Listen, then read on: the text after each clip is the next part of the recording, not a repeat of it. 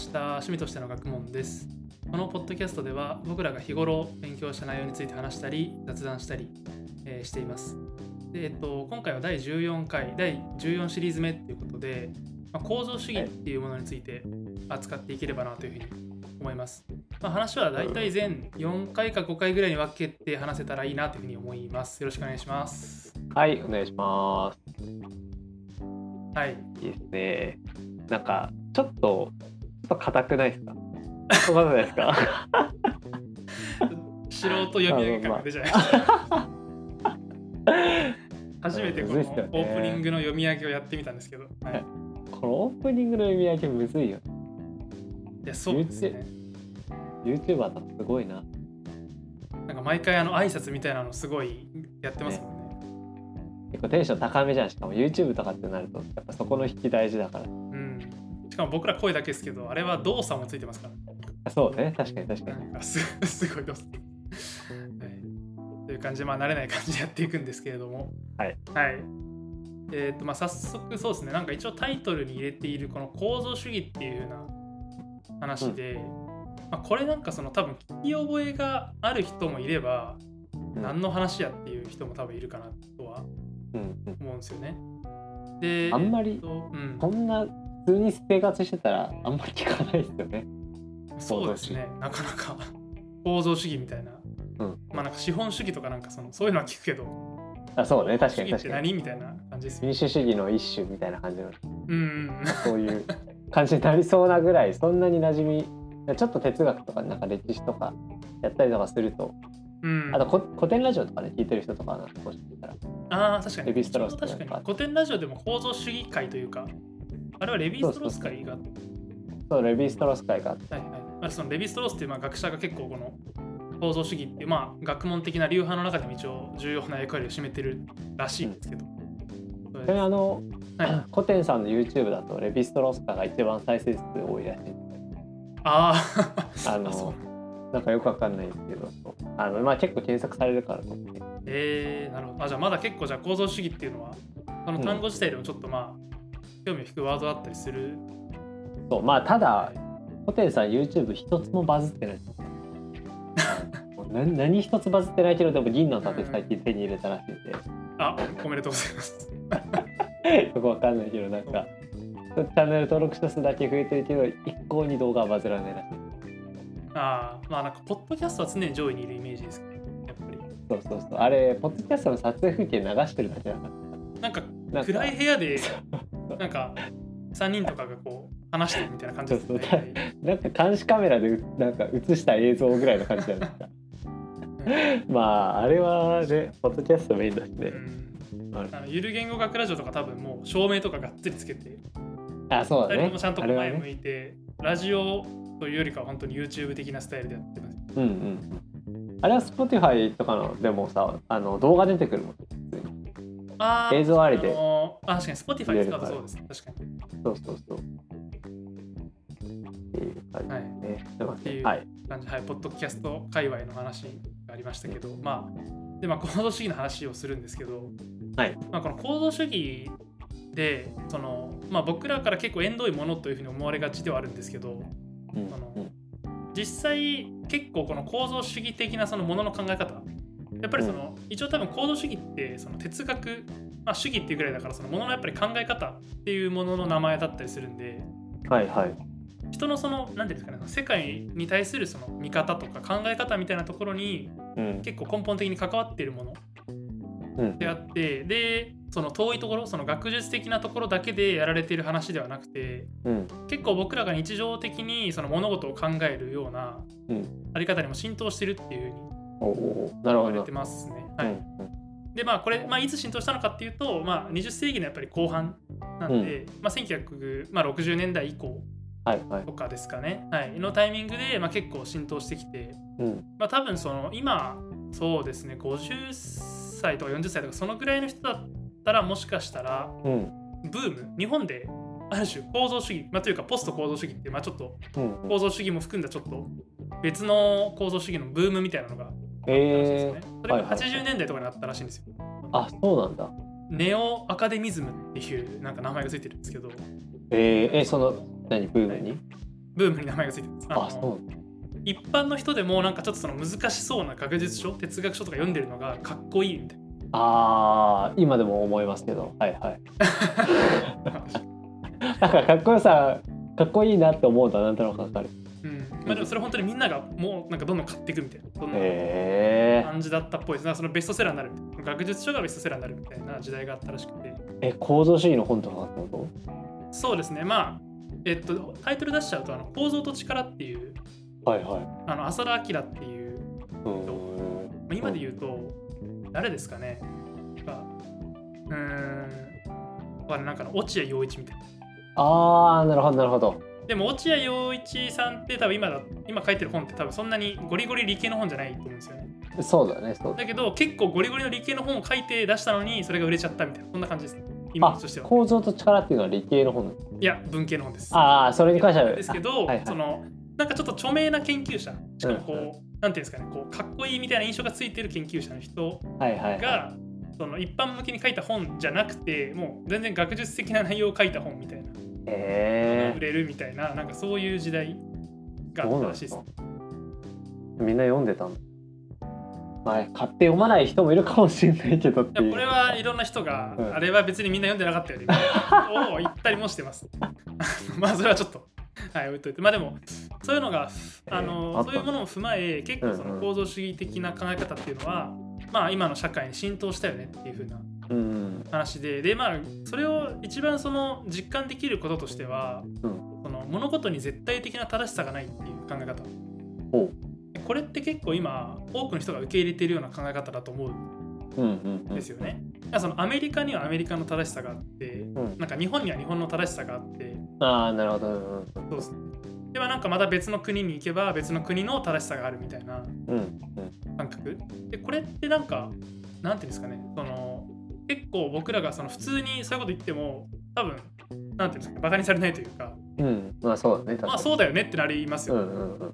でこの感覚っていうのがやっぱりその構造主義以前と以後では全然違うっていうかへえそうなのっていうふうに、まあ、これあの今回のそのネタ本にさせてもらった「あのうん。寝ながら学べる構造主義」っていう本うんうん。のところで書いてあったんですけどま 寝ながら学べると思う。あいやそうですね。この人がそのなるべくその柔らかい表現を使いたいみたいなことがあったらしくて、はいまあなんかそんなようなことがなんか後書きに書いてました。なんかやっぱりその自分たちのこの持ってる常識っていうのが、うん。まあ、例えばその海外旅行とか行ったら全然通じないとか。はいそのなんかベトナムにはベトナムのやっぱり常識があるしとか、うん。フランスにはフランスの常識があるしみたいなそのこの感覚でそれでなんかその自分たちの方が正しいみたいなこと多分あの言い出す人あんまりいないじゃないですか。そうだね。うんまあこの言い方もすごい当然なんかダメなんですけど、うんその日本人が一般的にその後進国とかっていうふうに呼ぶうん国に旅行に行ってでそこの文化ではこうするんだよって言われてもなんかいや俺たちの方がこの発展してるんだから俺たちの常識の方が正しいとか言わないじゃないですか。うんうんでこの感覚っていうのがやっぱりそのそれ以前はまあなかったっていうはいはいようなことですね。でまあ多分これ象徴的というかちょっと暴力的な話ですけどあの植民地支配とかの多分それすごい象徴的な話だなと思っていて、うんうん。やっぱりまあアメリカのその原住民あのインディアンの人たちとかを、うん。まあ、追い出してある種うん。西洋の人たちがアメリカ大陸を支配してもいいよねっていううん。感覚っていうのはあれはやっぱりそのこういうところに由来してるんですよね。その構造主義以前のうん。その物事には絶対的なその正しさがあったりとか、うん。その進歩してる側と進歩してない側があって進歩してる側の方が正しいうんで正しい人たちだから正しくない人たちをある種まあ支配してもいいよねというかう、んもはやそれがその支配される側のためにもなるじゃんみたいなそ,、ういう発想っていうのはやっぱりその構造主義以前の考え方のすごい典型例なのかなっていうふうに思ったりはなるほですね。はい、でまあ哲学的な分野でこうこういうことを言ったその構造主義以前の話ですね以前にその進歩していくんだ人間はみたいな話をしてたのがあの、まあ、ドイツ系のあのヘーゲルっていう哲学者とはいはいはい。あとまあそのヘーゲルの発想をまあ結構う受け継いだとされるマルクスうん。なんですけど、まあ、これヘーゲルとか聞いたことありますかね？ありますね。なんかえっと弁証法かあそうですね。のそうです、はい、なんだろう。多分なんていうんだろう。弁証法を発発見っていうっていうか定義するというか。っていうのをまあ初めて言った人という。はい、っていう話はなんとなく。あとマルクスの本でもちょっとだけ出てきたかな。まだ冒頭しか読んでないんですけど。そういうのは弁証法ってどういうことかって。あ弁証法はなんかかなんかすごいよく出てくる例だとあのーはい。なんかまあ一人の人のこういうふうに、まあ、ものある物事があった時にそれをまあ、えーとある A さんはこういうふうに捉える。で B さんはまた別のちなんだろうな別の視点で捉えるっていうふうなことがあった時に、まあ、そこをあのーなんだろうね。そこからまあ2人でその議論をしてなりあのーで最終的に新しいあじゃあ A も B もこれが成立するってことはもしくはそのまさに成立するってことはなんか新しい C っていう視点から見るとあこういうものなんじゃないかっていうふうな新しい捉え方をまあ生み出していくっていうふうな。はい。でそれによって進歩していくっていうふうな。考えいやみたいな。なんか結構あの円錐とかの話円錐だっけ？円柱かなんかあ多分円錐じゃないですかね。あれ？あれ円錐か。円柱でもいいのか。でも多分円柱でもいけますね。はい。そうどっちもいけるあの横から見るとあのこれは四角でしょって言っててあの上から見てる人はこれ円でしょって言っててであのじゃあどっちも成立するんだったらこれ円柱じゃねみたいなっていうのは、はいまあ、はいできるよねっていうとかいう話とかっていうのは、まあ、すごい簡単な例だとそういう話とかはいありますね。いやそうです。すごいなんかもう台本に書いてあるかのようなこのスラスラ出てきてすごいなと思って よくよくまあ台本書いてるのは自分だけですけどまあはいありがとうございます。でまあそのまさにそうなんですよね。でうん。これって要はやっぱりその A と B って今今出てきましたけど、うん。A と B っていう発想を持ってる人って C っていう発想に到達した人から見たらうん。そのまだ未熟じゃないですかそはの相対的に、いはいはい。でこれがやっぱりそのヘーゲル的な発想。うんなるほどだからこそその歴史を経ていくと人間っていうのはどんどんどんどん進歩していくよねっていううんうにやっぱり見てるのがヘーゲル的な考え方で、うん。結構、えっと、ヘーゲルが出してる単語でその絶対精神っていうものがあってその、まあ、人間のその今の認識方法ものの見方とかっていうのはうん。不完全だよねっていううんのはまず前提になるんですけどでもい今言ったようなその A と B があってどっちももし仮に成立してるんだとすると、うんまあ、どっちの見方も正しいんだけど正しくなりきれてないっていううんうんことじゃないですか。もっといい見方があるよ。C って見方があるよっていう発想だと思うんですけど、うん。なんかこれをどんどんどんどんこう積み重ねていけばもう何も矛盾する何かがいないみたいなあもう絶対的なもうあもうここが到達点だわみたいなあはいはいはい。ところまでいけるんじゃないかみたいなうん。ことを言ったのがヘーゲル、えー、あそうなんだそういう考えも話してる。面白い。絶対精神まあ、ただこの考え方はどっちかというとマルクスは受け継がなかった考え方なんですよね。あそうなんだそうなんですよ。あの、まあ、もうちょっとマルクスの話もすると、うん。まあマルクスこのヘーゲルってどっちかっていうとこの観念的なうんうそんの今その谷村さんが言ってくれたようなあの円柱みたいなそういうその、まあ、円柱で言えばそのものの認識方法ですよね。うん。こういうこの精神的な働きのところで弁証法的な発展があるんだって言ったのがヘーゲルうんうん。なんですよねだからあの精神現象学っていう、まあ、あの名前とかついてるんですけどそのヘーゲルが出してる本うん。には、はい。でなんですけどあのマルクスが言ったのはその人間の精神っていうのも、はい。結局その物理的な条件とかによって規定されてる部分がめちゃくちゃでかいよね。はいはいはいはい。話をしていてこのヘーゲルの弁証法的なこの A と B が対立していて、えーその A と B の対立を解消するある種の C っていうその新しい高次元なうん存在みたいなところになるっていうこの考え方を精神的な働きじゃなくて物質的な働きの方にも応用したっていうのがマルクス。はあ。物質的な働き。うん。なんやねんそれって感じなんですけうんど、うん。まあこの物質的っていうのはつまりは、まあ、経済。経済的なはいはい。はい働きのことですね、まあ、マルクスがその自分の説を話す時によく言ってるのは、うん。あのフランス革命とかです。ああなるほどね。フランス革命における物質的な働きってなんやねんっていう。うん話なんですけどあそこでいう物質的な働きっていうのはもともと王王がいて、うんで王がそれぞれの、まあ、税金の流れとか、うん。物資の流れとかにかなり影響を与える立場にいました。っていうのがあったんですけど、そのあの時代にそのブルジョワジーっていうふうにまあ呼ばれる、うん。そのまあ、資本家ですね今でいうところの。お金持ちっていうのが、まあ、どんどんどんどんいろんなところに生まれてきてうん。そうするとお金持ちの人たちっていうのは自分たちで稼いだこの財うん。を自分たちで好きなように使いたいっていうふうに発想する。はいはいはい。んですよね。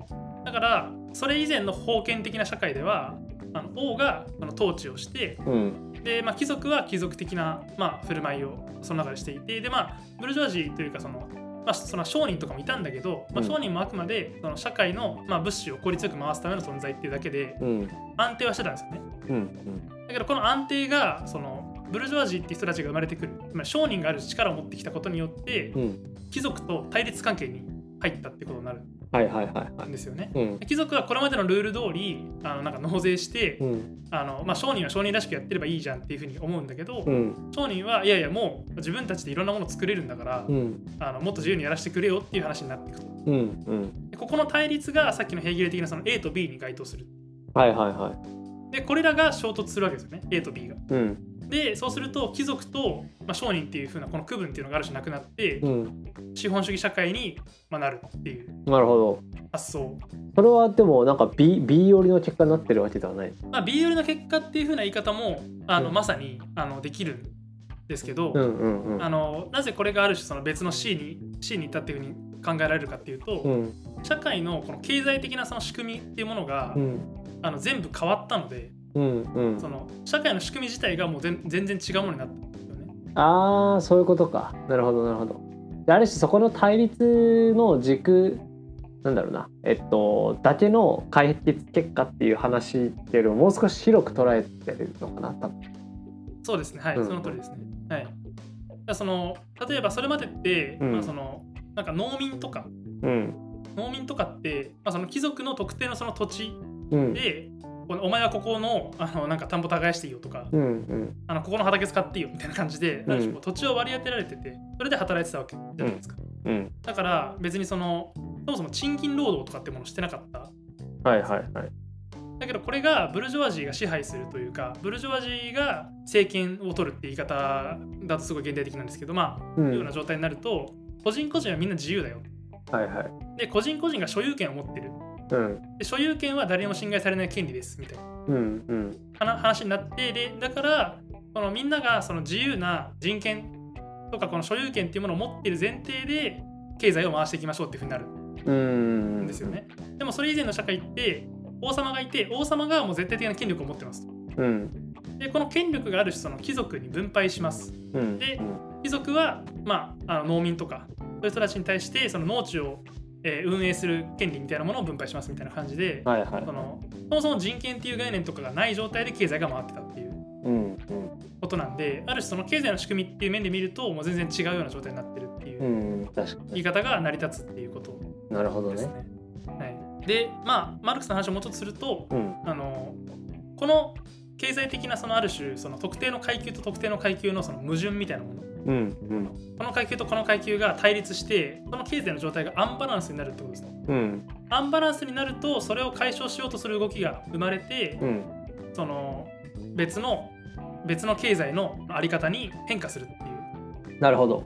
はい。でまあマルクスの話でまあ有名だと思うんですけど、うん。あの資本主義社会っていうのは資本家と賃金労働者うんの間の矛盾が絶対に発生してうんうんそこの矛盾がどんどん際立ってくるはずだと。はいはいらその世界でめちゃくちゃ金持ってる人と全然金持ってない人っていうこの二分割されてで金持ってない人たちの,、うんまあこの不満とか抑圧っていうものがどんどん高まっていった結果、うんまたそこが衝突するわけですね。で衝突して共産主義社会になるっていう。はいはいはいはいはいあじゃあマルクスの話でいくとその共産主義ではいおしまいじゃなくて共産主義になったとしてもまた新しい対立が生まれてでまあ数何年か経って、まあ、何年かとか何十年何百年ぐらい経ってでそこからまた新しい経済の体制が生まれてくるだろうっていう感じなんだ。一応、うんえっとそうですね、えっと、マルクスの考え方的にその発想は多分間違ってないと個人的には思うんですけど、うんうん、マルクス曰く共産主義はもう到達点なんでおおずるくね？えだってさっきの絶対精神批判してたやんけ。でこれはなんで到達点かっていうと、うん、階級っていうものが存在しないからだってことを言ってるんですよ。ああはいはいはいはいはい。そのこれまでの社会は経済的な階級ってものが生まれてきたと。はい、階級が生まれるから階級同士の、矛盾対立、まあ、闘争が起きるっていうふうに言うんですけど、共産主義社会ではその階級っていうふうな形で人間の集団が形成されないはずだと。ってなるとその形成された集団同士で争わないから確かに社会をどんどん変化してはいく。うん。変化してはいくけどそれは階級対立っていうやり方の中で対立が起きるんじゃなくてあくまでも共産主義社会の中で経済的な関係はどんどんどんどん発展はしていくけど、階級闘争にはならないよっていうなるほどなるほどの。が多分一般的な理解なのかなというふうに思います。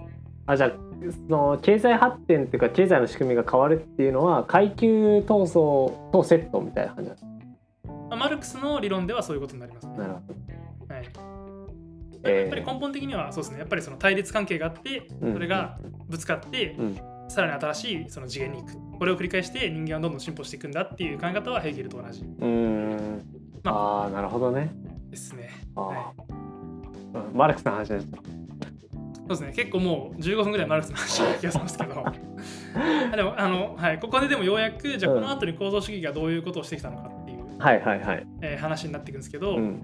その構造主義は今話したようなこのヘーゲルからヘーゲルからというかもうどちらかというとそのなんかデカルト的とか言われるんですけどうんうん。近代的な人間観ですね。うんうん。人間はどんどん進歩していくんだとかうん。あるいは人間は何かその客観的なその世界を認識する力がある。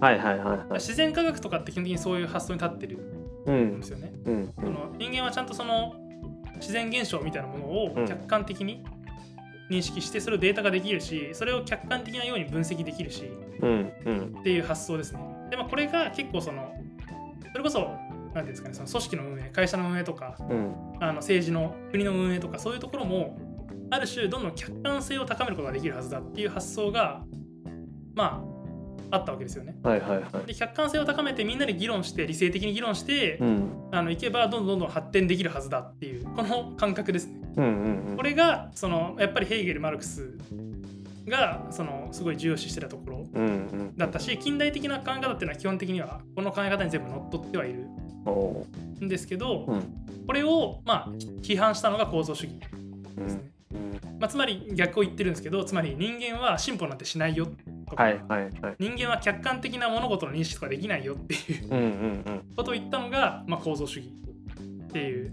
なるほどね。ことですね。はいなんか構造主義の話でそのはい。批判されてるところでもあるけどあのなんか歴史っていうか時間軸を全部潰すみたいな。うんうんうん。まあ、だから、まあ、結局空間的な広がりだけは捉えるというかそこはあのだからそこに着目するメインで。その代わり時間的なところに関してはあの、まあ、あんまりあポスト構造主義の話はちょっと俺もあんま知らないんだけどはい。構造主義に関してはちょっと時間的な広がりというかそこの関係性みたいなところに関してはそんなにあの逆にそれはなんだろうねないものとして扱うというかでそれがないからこそ構造主義みたいなところがあるっていうのはなんかそうねえそうです。聞いたりしたね、はい。うんはい、まさにそのレヴィ・ストロースとかに代表される構造主義はまさにそうでやっぱりその人間社会とか人間の行動にはうん。その一貫して共通したやっぱり構造があると。うんうんその構造から人間は自由にはなれないっていうのがはいはいはい。構造主義の考え方なんですよね、まあ、だから構造主義っていうんですけどうんうん構造をどんどん変えていく力があるっていうふうにあんまり構造主義は考えないっていううん。うんのがまあそうですね。あのレヴィ・ストロース的な構造主義ですね、まあ、ポストまでいくと結構その構造自体もまあ変わりうるっていう風な発想というかうん。構造に人間が縛られてるっていう主張は変わらないんだけども、うん構造自体は結構その、まあ、歴史的にというか系譜的に作られるみたいな感じでもう一回ちょっと時間の概念が戻ってくるっていうのがあるんですけど、うんうん。そうですね。構造主義の一番その初めのところではやっぱり時間概念っていうのはあんまり重視されない概念ではありますね。はい、で、えっとまあ、ここまでで、うん。まあ、この進歩する人間観を否定したとかはいはい。客観的な人間、えー客観的な認識を行えるのが人間だっていう価値観を否定したっていうふうにうん言ったんですけど、うん。でかつこの構造主義的な観念が今ではもう常識の中に浸透してるっていう話もしたんですけど、こうん。こまではあの本に書いてあった内容なんですけど、うんうん。まあ、その自分の感覚としては、うん。なんか結構今の常識としてその進歩する人間観とうん。客観的な認識を行える人間観ってうん。まだ全然残ってるよねっていう。うん。残ってるね。うん。うん。うん。全然残ってる気がする客観的な人間観となんだっけ進あ進歩していく人間観。はい、いや全然あるよね。全然ありますよね。うん。それこそ、まあ、GDP とか例えば。うんうんうん。日本はまあ成長してないとかよく言われると思うんですけど、うんうん。でもやっぱりあれも成長するのがいいっていうふうに一応なってる。そうだね。発展途上国って言い方もこれから発展していくみたいな。なんなら先進国と発展途上国みたいな。なんなら後進国って言われてた時代もあるぐらいだから。うん。でそれを話なんかその言い方はそんなになくなってないしね。うん。そうですよね。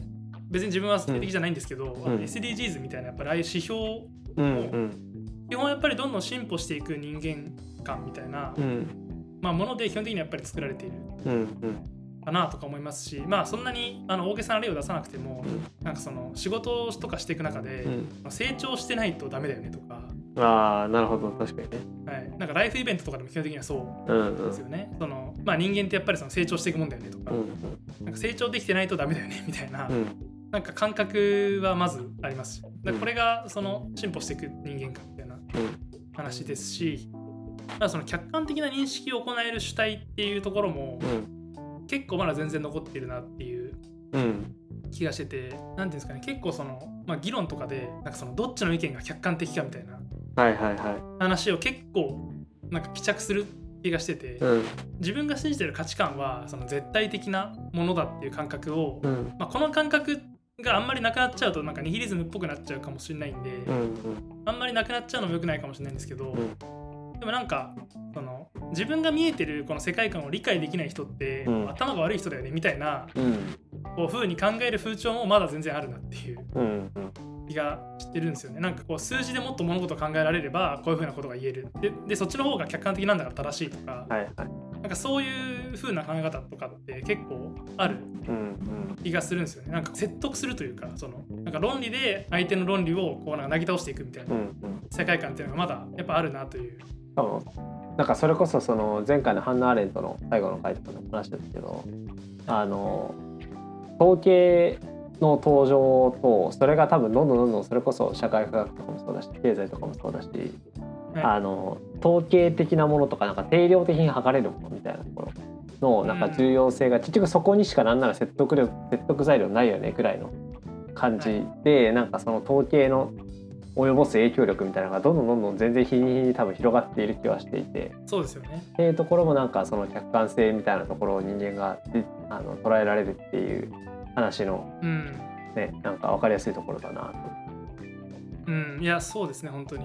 まあ、あとは自分のその思考がうん。その自由な思考ができるっていう感覚もやっぱりこれも近代的な人間観なんですけど、うんうん、これも持ってるよねっていう、はいはいはい、まあ、ちょっとあの前回とかその全体主義の話とかもあったんで、そこのそこら辺もだんだんこう揺らいでる感はあるかもわかんないですけど、うんうん。でもやっぱりその世間的にはやっぱり発想とかうん。その自分の選択次第で自由に生きれるはずだっていう感覚とか多分そうだね。うん気がするんですよね。その自分のやりたいことができないうんのは、そのお金とか、まあ、能力がないうんうんうんとなんかそのせいで自分が今やりたいことできてないとかっていうことを言うことはあっても、うん。でもその自分の思考がその自分のやりたいように思考できてないっていうふうなことを思う人は多分いなくうんうんうんうん。頭の中ではこういうことしたいって分かってるんだけどそれができないっていうことを多分みんな言うと思うんですよ。うんうん。でもこの頭の中のこの思考が自由なんじゃなくてその誰か、まあ、誰かっていう言い方をするとちょっとニュアンスがまた違っちゃうんですけど、うん。何か自分がそのすごい狭い領域内でしか思考できてないんじゃないかみたいなうんうんことを日常的に思ってたらこう頭おかしいっていう。お前は何に何にとらわれてるんだ？マインドコントロールでも受けてるみたいな心配されそうで、そうですね。ちょっとなんかスピっちゃったかなってうん。いう、感じで思われると思うんで。言っちゃったかなっておもろいそんなのある。いやそうだね。なんかハラリさんとかも言ってたけどそのなんか自由意志みたいなところの、はい。あのなんかじそうだね。自由になんか自分はこれをやりたいっていうなんか欲求を自らのなんかその生物生物的な本能なのか分かんないけどで、はい。あのなんなんだろう自ら思考してそれを生み出しているように思っているかもしれないけど結局なんかそこになんだろう自分の中で頭に浮かんだものの選択の中でしか自由はないよねみたいな話とかはい。なんあのそれこそなんだろうねなんか今の SNS とかもそうだけどじゃあどこ行きたいってなった時にあー TikTok で見たあれかなみたいななんならもう TikTok 以外に選択肢ないぐらいの感じとか、なんか結局それもレコメンドのねエンジンでうん。コントロールされてるだけで本当にそこに行きたいかって言われるとなんか本当にあなたがそこに行きたいと生み出したものかって言われると支配されてる可能性もまあある。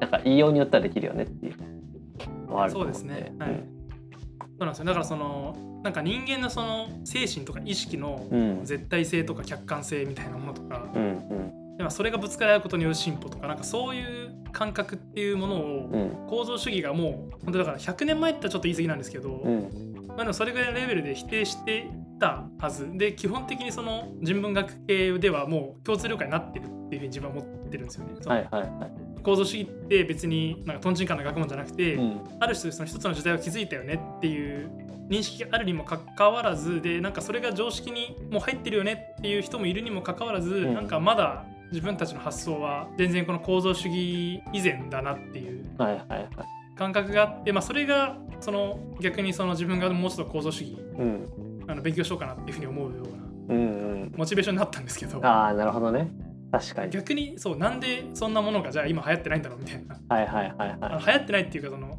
考のベースになってないかなっていうのがあるんで。まあ難しいよ。いや構造主義。いやその取り上げてくれてるさ初めての構造主義あるじゃんあれその新井さんが「ちょっとこれ話したいわ」って言ったのに俺その読んじゃうっていう。それもいやあのあオーディブルで聞いたんだけどさその、はい。オーディブルのその聞きたいライブラリーに残ってたからずっと載っててあずっと聞きたいなと思ってたけどまだ聞いてなかったから言われて思い出しちゃってあもう聞きたくてしょうがないから聞いちゃおうっつって。で普通にスピーカーとしては良くない。ポッドキャストやってる人間としてはね。相方が話す内容を聞いちゃうともう全部内容分かっちゃうからっていうのね。今日のところは全然知らない内容もたくさんあるしそのもう一個の本もあるしね。やそうですね。そうあの読んできちゃったって言われたからもう一個じゃあまた別の本読まなきゃな。追い込んでいっちゃ読んだってなります。うすいませんね。いやこれ弁証法的に？